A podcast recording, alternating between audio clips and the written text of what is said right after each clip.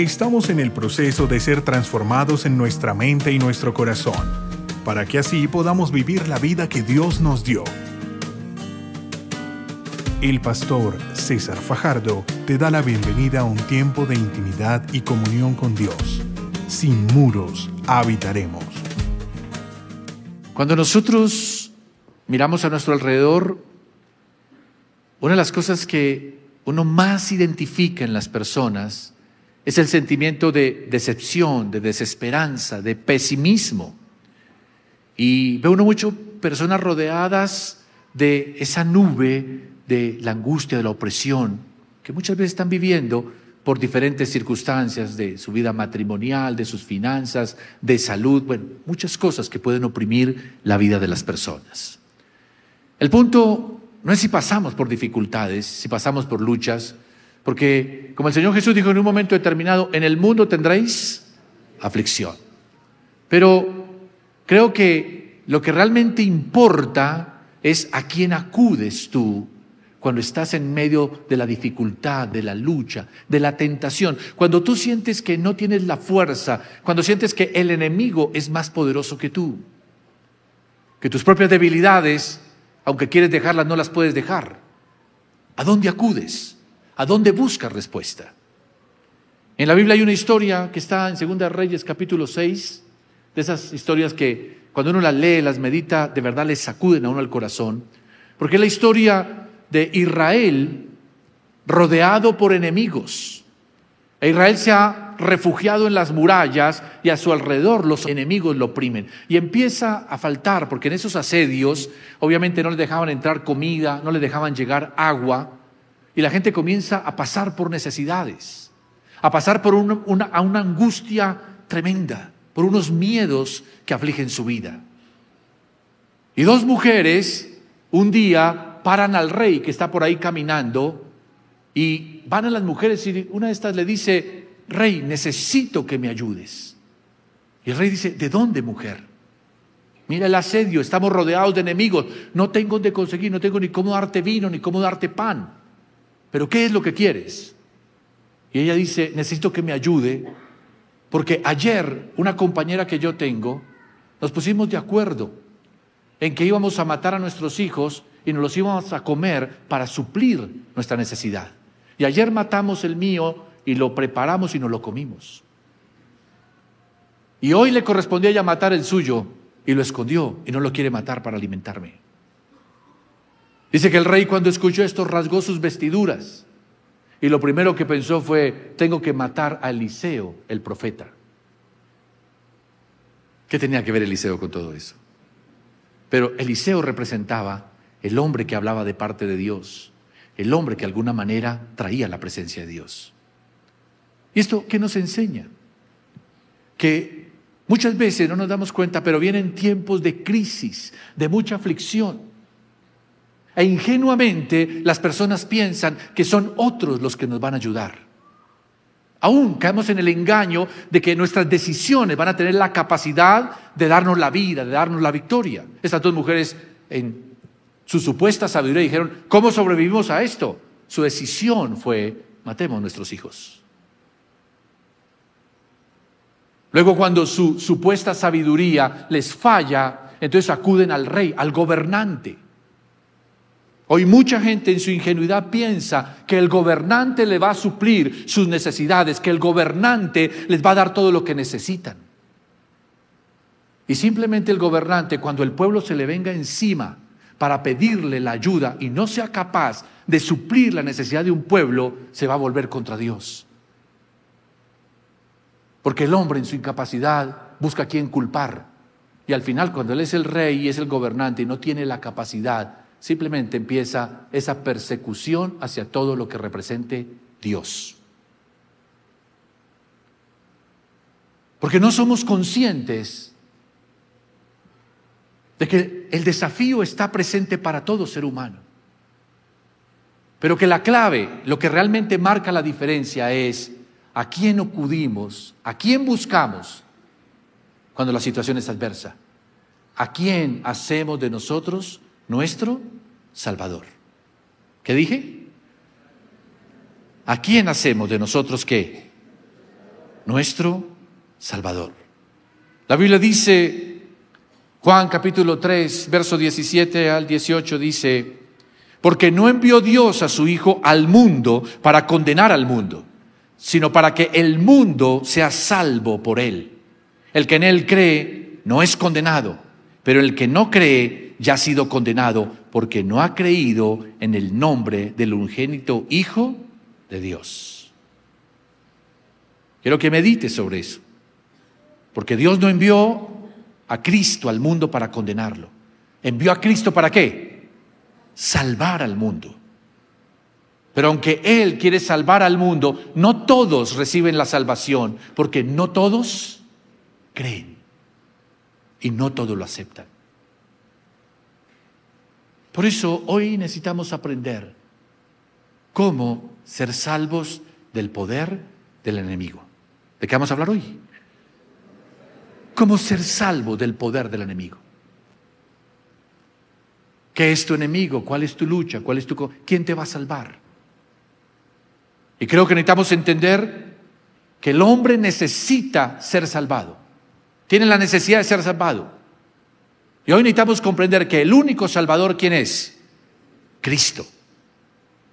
Pero también necesitamos entender quién es el que recibe esa salvación, porque aunque la salvación es ofrecida para todos, no es de todos la salvación. Y eso vamos a verlo. La primera cosa que necesitamos es entender, el hombre necesita ser salvado.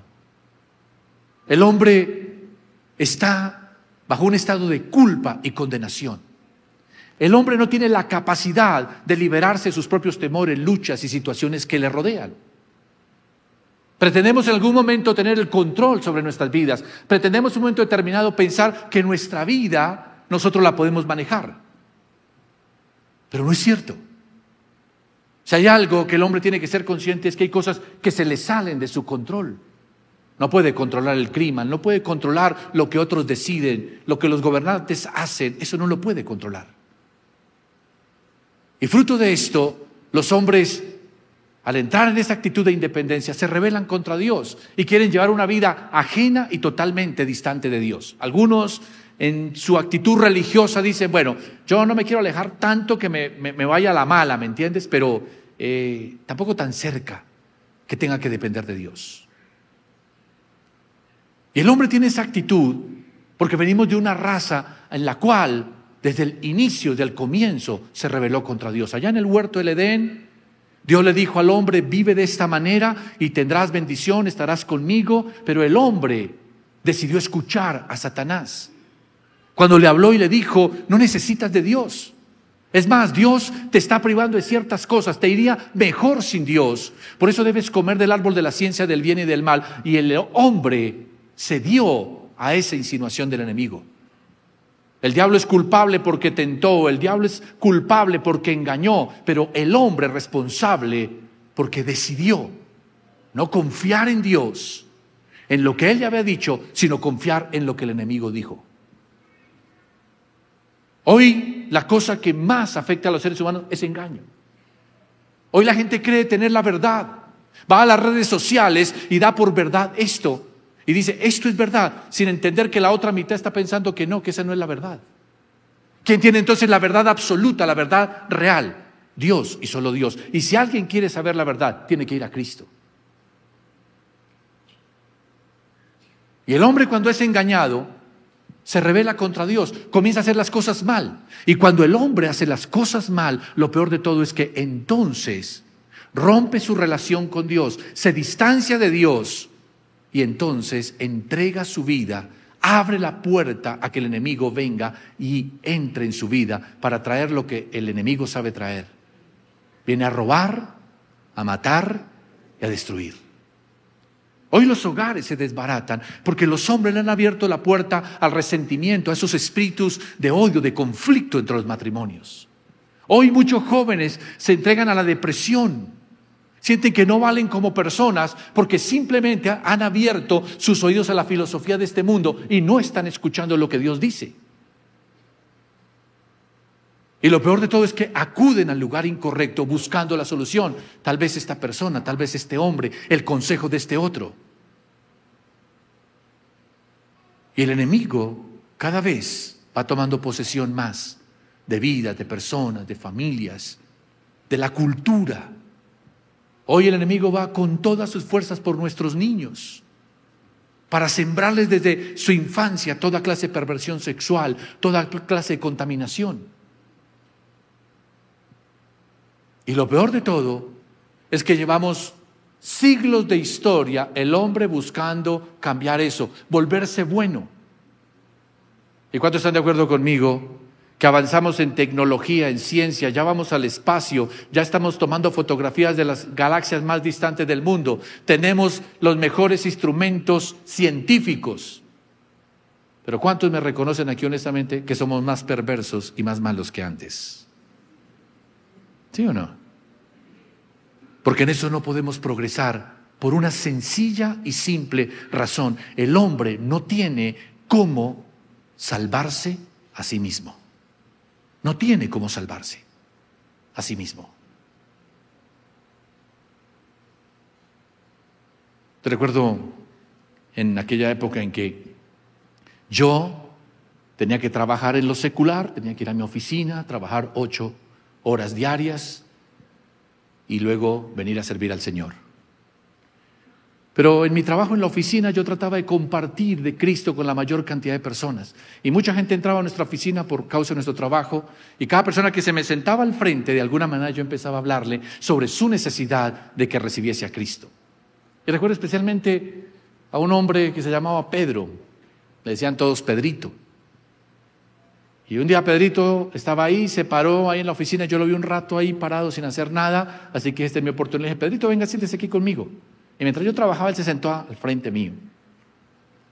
Y empecé a hablarle a Pedrito de, Pedrito, tú necesitas conocer de Dios. Solo Cristo puede salvar tu vida. Él puede restaurarte, Él puede bendecirte. Y me escuchó y le hablé el Evangelio. Y cuando terminé y le hice la pregunta, ¿tú quieres recibir a Cristo en tu corazón como Señor y Salvador? Pedrito me miró con cara burlona y me dijo, yo no necesito eso. Yo no creo que a mí Dios me vaya a castigar en esa cuestión. ¿De qué me castiga Dios? Por ahí las mentiras que digo. Y por ahí todas las relaciones sexuales que he tenido con un poco de mujeres, pero eso Dios no se pone bravo por eso. Y en esa ignorancia, Pedrito no quería aceptar a Cristo porque piensa, somos buenos. No necesitamos de Dios. Pero cuando uno realmente va a la Biblia va a encontrar una cosa que llama la ley de Dios. Y la ley de Dios dice que todos somos pecadores y todos estamos bajo condenación. Todos sin excepción. Me sorprendió unos meses después, me contaron, Pedrito se enfermó. Pedrito lo llevaron a la clínica. Pedrito se murió. Y mi pregunta, Señor, ¿se salvaría este hombre? Ni idea. Pero saben, un tiempo después me encontré al hijo de Pedrito.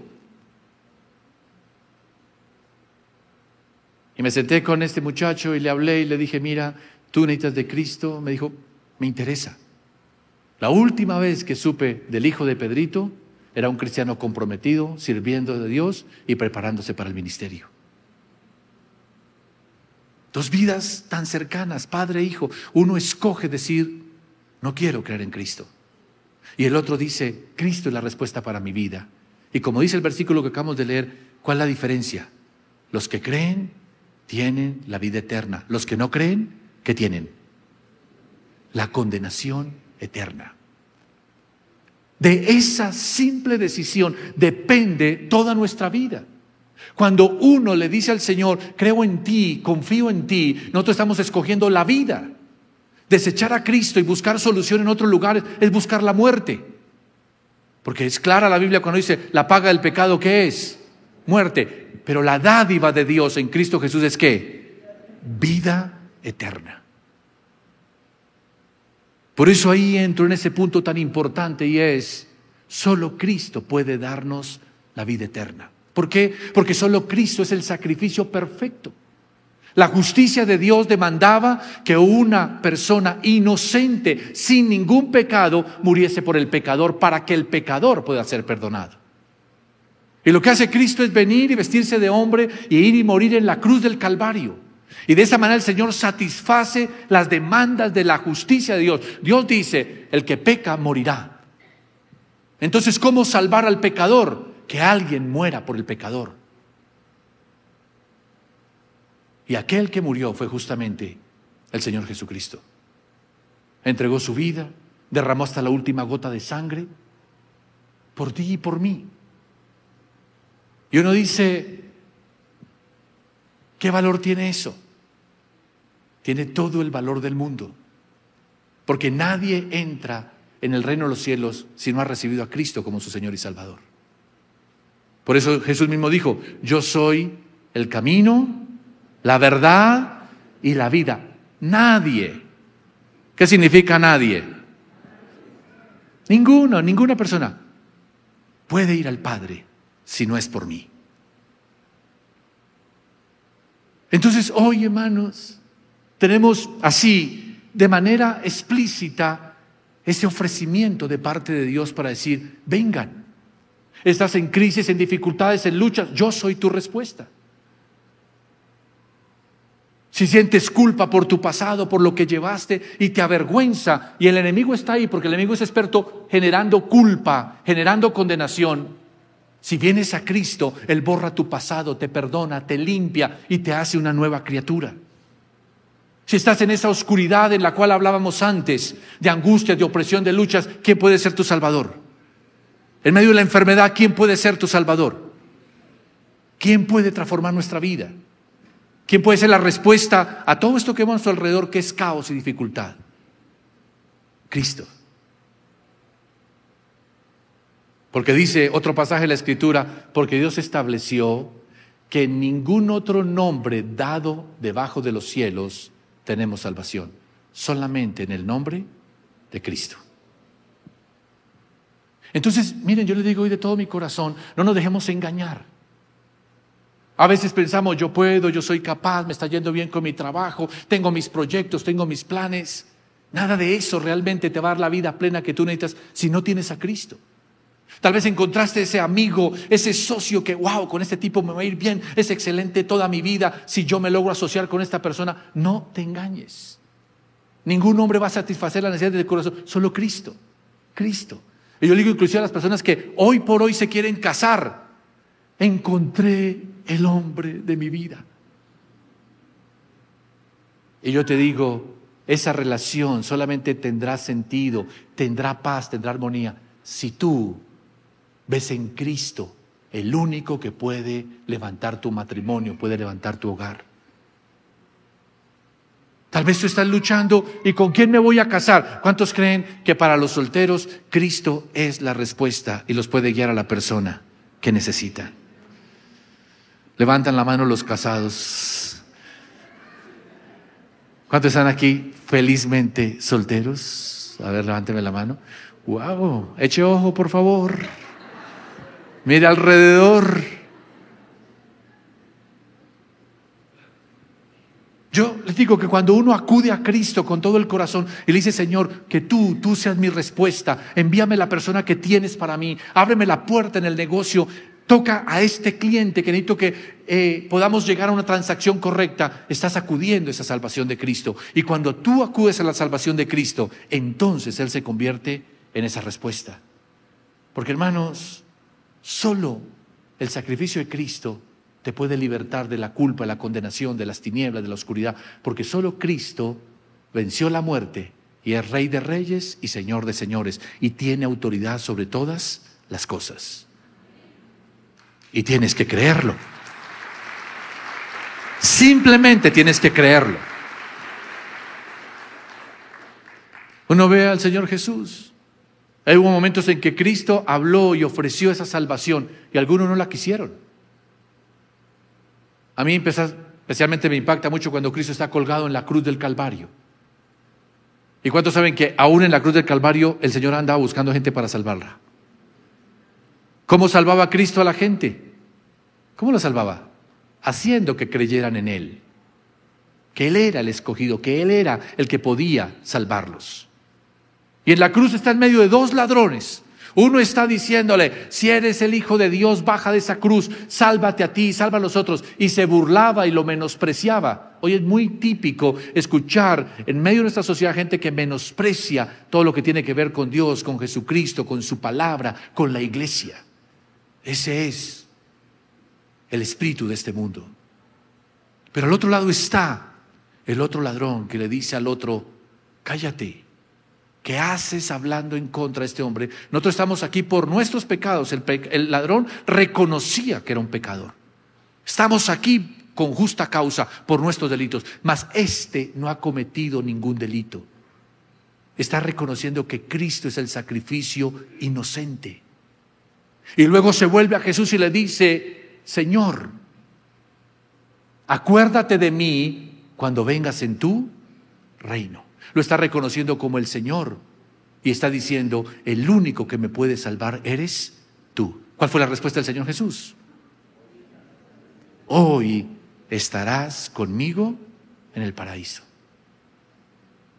¿Reconoció su pecado este ladrón? ¿Vio a Jesús como su único salvador? ¿Puso su confianza en él? Y ahí, en ese mismo instante, el Señor le dijo, hoy yo te llevo conmigo y estarás por la eternidad conmigo. ¿Eso es solamente para ese ladrón o cuántos creen que también es para nosotros? ¿O cuántos creen que es también para toda la gente que está a nuestro alrededor? Porque uno puede menospreciar a Dios, se puede burlar de Dios, tener en poco las cosas de Dios, tener una actitud hasta displicente y grosera con las cosas de Dios.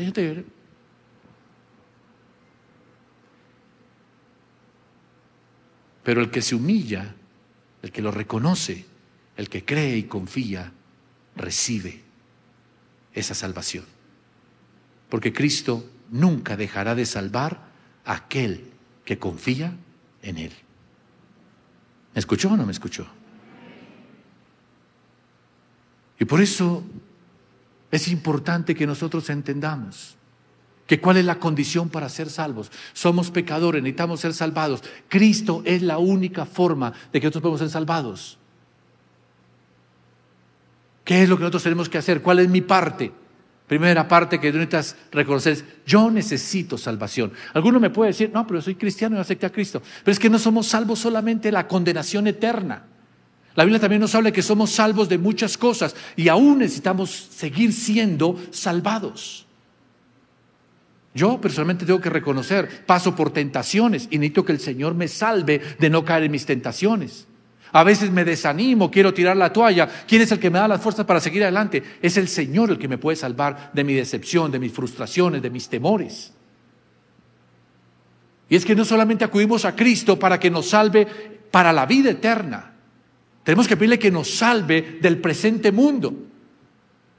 Porque lo que está destruyendo y Dios tiene que salvarnos primero de nosotros mismos. ¿Cuántos saben que lo que más contamina nuestra vida, lo que más somos nosotros mismos?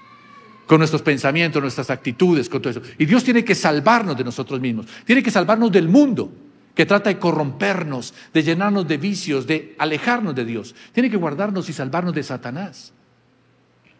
Porque la Biblia dice que el enemigo anda como león rugiente mirando por ahí cuál está despistado, cuál está por ahí tibio, cuál está frío para llegar y poderlo devorar. Y en medio de todos esos peligros que nos rodean, en medio de todas esas luchas y conflictos que a diario usted y yo vivimos, ¿quién es el único que nos puede salvar? Jesús. Solo Cristo. Y creo que el primer paso para empezar a salir de toda esta situación es, yo necesito reconocer que mi único Salvador es Cristo, que necesito ser ayudado por Cristo. ¿Cuántos pueden reconocer eso de todo corazón? Y lo que tenemos que tener enseguida es que el Señor es el que trae esa salvación porque Él la preparó de antemano para nosotros. Esa, esa, idea de que Cristo muriese por nosotros fue de Dios, de enviar a su Hijo a morir por nosotros. Él dice la palabra claramente, porque Dios envió a su Hijo no a condenar, lo envió a salvar. Fue una idea de Dios, preparada desde antes. Dios previó que usted y yo íbamos a pecar y antes de que inclusive hubiésemos nacido, ya Dios proveyó para nosotros la forma en que podemos ser salvados. Salvados del enemigo, de la enfermedad, de la ruina, de la escasez. proveyó esa salvación. Y la proveyó para todos. Dice, por cuanto todos pecaron, todos han destruido de la... Pero Dios ofrece a todos la salvación. Pero aunque la ofrece a todos, no todos la reciben. No todos la reciben. Yo hago una pregunta y quiero que la medite bien. ¿Usted cree que el sacrificio de Cristo en la cruz del Calvario puede cubrir los pecados de todo el mundo? ¿Sí o no? Sin duda, puede cubrir el pecado de todo el mundo. Pero todo el mundo pone su fe en Jesucristo y cree en Él. Ahí está la diferencia. Y por eso la palabra dice claramente, el que cree será salvo. Y el que no cree será qué? Condenado. Quiero que lea conmigo lo que dice Isaías, capítulo 53, verso 4 al 6. Dice, ciertamente Él llevó nuestras enfermedades, sufrió nuestros dolores. Nosotros lo tuvimos por azotado, como herido por Dios y afligido, pero Él fue herido por nuestras transgresiones, molido por nuestros pecados. El castigo que nos trajo paz fue sobre Él, y por su herida fuimos nosotros sanados. Todos nosotros nos descarriamos como ovejas, cada cual se apartó por su camino, pero el Señor cargó el pecado de todos nosotros. Amén y amén. Señor cargó el pecado, cargó la enfermedad, cargó el dolor, cargó la maldición, se hizo maldición por nosotros. Y mire, hermanos, ¿tiene el poder para salvarnos a todos? Sí. ¿Qué pide solamente de nosotros? Cree en el Señor Jesucristo y serás salvo tú y toda tu casa. ¿Cuál es el problema aquí? Porque vemos caos, vemos soledad, vemos violencia, vemos ruina, vemos angustia, vemos opresión. Porque nosotros no hemos entendido y no hemos querido aceptar que mi única salvación se llama Jesucristo. Y que el plan de Dios en ese sacrificio de Cristo no solamente es salvarte a la eternidad, Él puede sanarte ahora. Él puede liberarte del dolor. Él puede liberarte de cualquier opresión, de cualquier angustia. Cualquier ataque del enemigo, el Señor puede defenderte. Solamente, ¿qué tienes que hacer? Hacer lo que Él sea tú, Salvador. ¿Cuántos de ustedes realmente viven como si Cristo fuese su Salvador. ¿Cuántos aquí tienen la vida eterna porque han puesto a Cristo como su Salvador? Ok. Pero ¿cuántos viven a diario confiando de que solo Cristo puede bendecir mi vida, me puede levantar, me puede restaurar? Cada decisión que usted toma, consulta al Señor, busca al Señor. Antes de una situación difícil, lo primero que usted busca es al Señor. Quiero decirle que la mayoría de cristianos no vive una vida consagrada a Dios, no viven compasión para Dios, porque ya dejaron a Cristo como aquel que me perdonó mis pecados, yo voy a la eternidad. Pero mi vida diaria la vivo a mi manera. Tomo mis decisiones por mi... Ah, bueno, si la cosa se complica, hay que acudir a Jesús. No, hermanos. Cristo no es el bombero que apaga incendios. Él quiere que todo lo que hagas, ya sea que comas, ya sea que duermas, ya sea que bebas, todo lo hagas pensando en Él y dependiendo de Él. Esos son los que verdaderamente han entendido que necesitan ser salvados, que solo Cristo es el Salvador y que solamente confiando en Cristo es que podemos tener la victoria. Tú no te vas a la eternidad apartado de Dios diciendo, ah, es que pequé, no, todos pecaron. ¿Por qué te vas? porque en un momento determinado se te ofreció el Evangelio y no lo quisiste aceptar. No lo quisiste recibir para decir, solo Cristo es mi Salvador. Pero aquellos que dicen, sé que soy un pecador, estoy apartado de Dios y yo necesito que Cristo venga y me salve, me rescate, creo en su sacrificio, ellos son los que tienen la vida eterna. ¿Me escuchó o no me escuchó?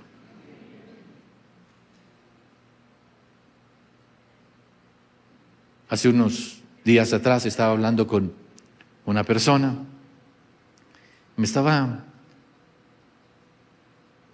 comentando sobre alguien que yo conocí hace mucho tiempo. Fue una persona que La vi caminar con Dios, sirvió a Dios, Dios la usó de una manera increíble. Pero cayó en pecado. Y al caer en pecado vino la vergüenza y vino el rechazo de los hombres.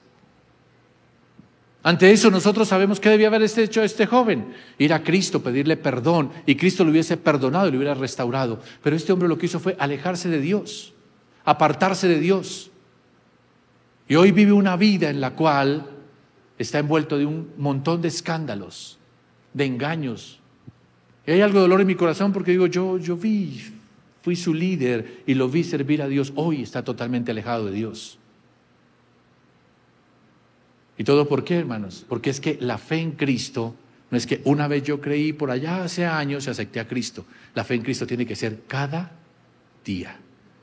Levantarse uno y decir, hoy yo creo que Cristo me redimió, me perdonó, soy un hijo de Dios, Cristo me compró a precio de su sangre, viviré esta vida para el Señor Jesucristo. Este día será para Cristo. Ellos son los que viven en la fe en Cristo. Pero los que aceptaron alguna vez a Cristo y ahora viven su vida de cualquier manera, en realidad, Cristo no es su Salvador. Porque Él dijo también, el que quiera ser mi discípulo, tome su cruz y sígame cada cuánto. Cada ocho días. Cada vez que la cosa se ponga pesada, entonces ahí estaré, Señor, para buscarte. No, cada día. Y simplemente termino diciéndote, Tú necesitas salvación en muchos aspectos de tu vida. Puede que Dios te haya salvado en muchas cosas, pero hay áreas que todavía necesitas a Cristo para que siga obrando en tu vida. ¿Entiendes? Solo Cristo es la respuesta para ti. ¿Y qué tienes que hacer? Venir a decirle al Señor, confío en ti, cámbiame. Porque la salvación viene por la fe y va acompañada de arrepentimiento, es decir, de un cambio. Deja que el Señor te transforme y te cambie poniendo su confianza en Él. Lo que estés viviendo, la lucha que estés viviendo, la debilidad por la cual estés pasando, la única respuesta es el Señor Jesucristo. Él es el único que te puede salvar del presente siglo. En el nombre de Jesús. Amén. Padre, te doy gracias por tu palabra.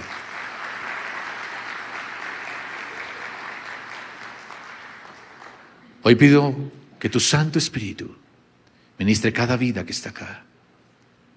Los hombres necesitan ser salvados. Los hombres necesitan sanear sus corazones, cambiar su rostro de tristeza, de soledad, de amargura por uno de gozo, de alegría. Y en su orgullo han decidido buscar ayuda en cualquier lugar, menos en ti porque no quieren humillar su rostro delante de ti, no quieren en su rebeldía decir, te necesito, Señor. Pero tu palabra dice claramente que todo aquel que reconoce que necesita ayuda y cree que tú eres la respuesta, recibirá de ti la salvación. Yo pido por favor, Espíritu Santo, que hoy toques el corazón de cada uno de los que estamos aquí. Y hoy con humildad de corazón aceptemos, necesito ayuda. Necesito a Cristo. Y solo confiando en Él y creyendo en Él, puedo tener la vida eterna. Puedo ser rescatado del enemigo, de la enfermedad, de la opresión del adversario. Levante su voz y diga conmigo, por favor, diga, Señor Jesús, en esta hora reconozco mi necesidad de ti. Y reconozco que no hay otro lugar donde mi vida pueda recibir todas las respuestas, sino solo en ti. Por eso en esta hora tomo mi decisión de confiar en ti, de hacerte mi Salvador personal y recibirte en mi corazón como mi Señor y mi Salvador. Si deseas conocer más sobre nuestro ministerio, ingresa a sinmuros.org y recuerda seguir a César Fajardo en Instagram y Twitter como arroba César Fajardo SM.